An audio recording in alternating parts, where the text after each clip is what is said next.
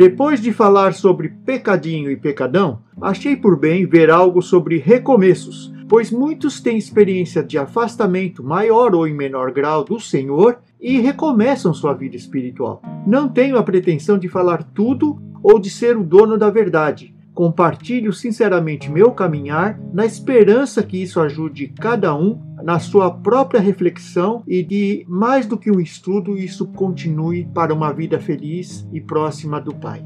Continuando sobre os quatro princípios para um recomeço, se você não viu, veja os áudios anteriores, temos o item 2, teremos que lidar com as inevitáveis consequências de nossos erros. Moisés teve que refazer o processo todo, subir novamente ao Sinai, algumas vezes chamado de Horeb, algo extremamente desgastante, mas agora ainda carregando as tábuas e ouvir de Deus novamente por 40 dias as mesmas coisas.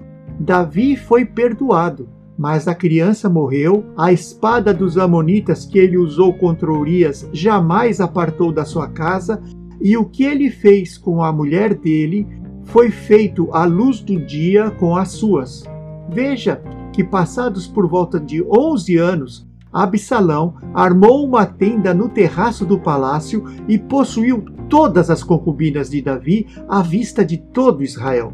Isso está em 2 Samuel 16, 22. Pode ser que Davi imaginou que isso não aconteceria mais, pois passaram pelo menos 11 anos. Mas eu tenho uma sugestão e um conselho: é melhor não pecar do que pecar e ser restaurado depois.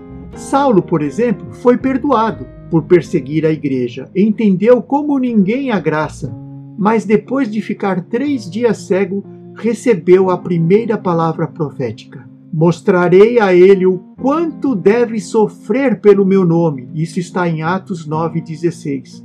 Ouvi que Paulo ganhou o dom do para-raio, pois onde ele ia tinha problema. Também o adultério confessado ilustra isso, pois além de perdoar o acontecido, o confessado, a outra parte precisa de tempo em amor para ser curada. O perdão não pode ser considerado um passe livre, um zerar e viver como se nada tivesse acontecido. Isso está envolto claramente com o princípio de disciplina e punição. Veja o caminho de Mateus 18, 15 a 17. Se o teu irmão pecar contra você, vá e a sós com ele, mostre-lhe o erro. Se ele o ouvir, você ganhou o seu irmão. Mas se ele não o ouvir, leve consigo mais um ou dois, de modo que qualquer acusação seja confirmada pelo depoimento de duas ou três testemunhas. Se ele se recusar a ouvi-los, conte à igreja, e se ele se recusar a ouvir também a igreja, trate-o como pagão ou publicano. O propósito da disciplina sempre foi a restauração, ganhar o irmão em último caso, punir para a saúde do corpo, edificação, mais uma vez, e não destruição. Contudo, temos que usar de sabedoria. Um ministro que peca pode ser perdoado e restaurado? Pode, mas não no dia seguinte. Paulo diz em 1 Coríntios 9, 27 mas esmurro o meu corpo e faço dele meu escravo, para que depois de ter pregado aos outros, eu mesmo não venha a ser reprovado desqualificado.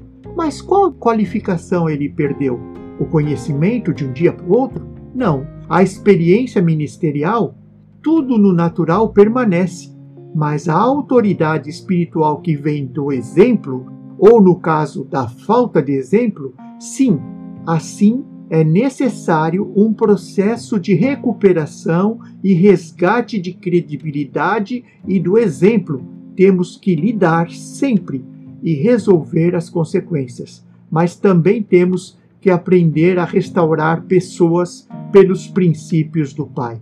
Continuaremos no próximo áudio, em nome de Jesus. Amém.